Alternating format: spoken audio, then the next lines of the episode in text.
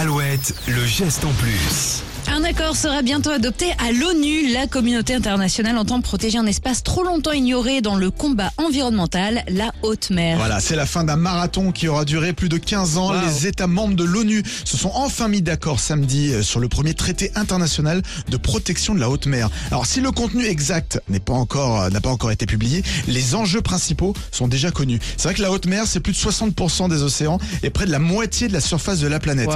Les écosystèmes océaniques fabriquent la moitié de l'oxygène que nous respirons, euh, limitent le réchauffement euh, climatique en absorbant une part importante du CO2 émis par les activités humaines et puis nourrissent évidemment une partie de l'humanité. Euh, C'est donc à préserver de toute urgence. Le nouveau traité devrait permettre de créer des aires marines protégées dans, des, dans les eaux internationales. Cela pourra se traduire notamment par euh, des limites sur la pêche ou encore sur la délimitation de zones d'exploitation minière en profondeur. Le plus compliqué pour les pays, c'était de se mettre d'accord sur le financement, Eh oui. mais aussi sur le partage des bénéfices de ces espaces. Mais c'est bon, enfin.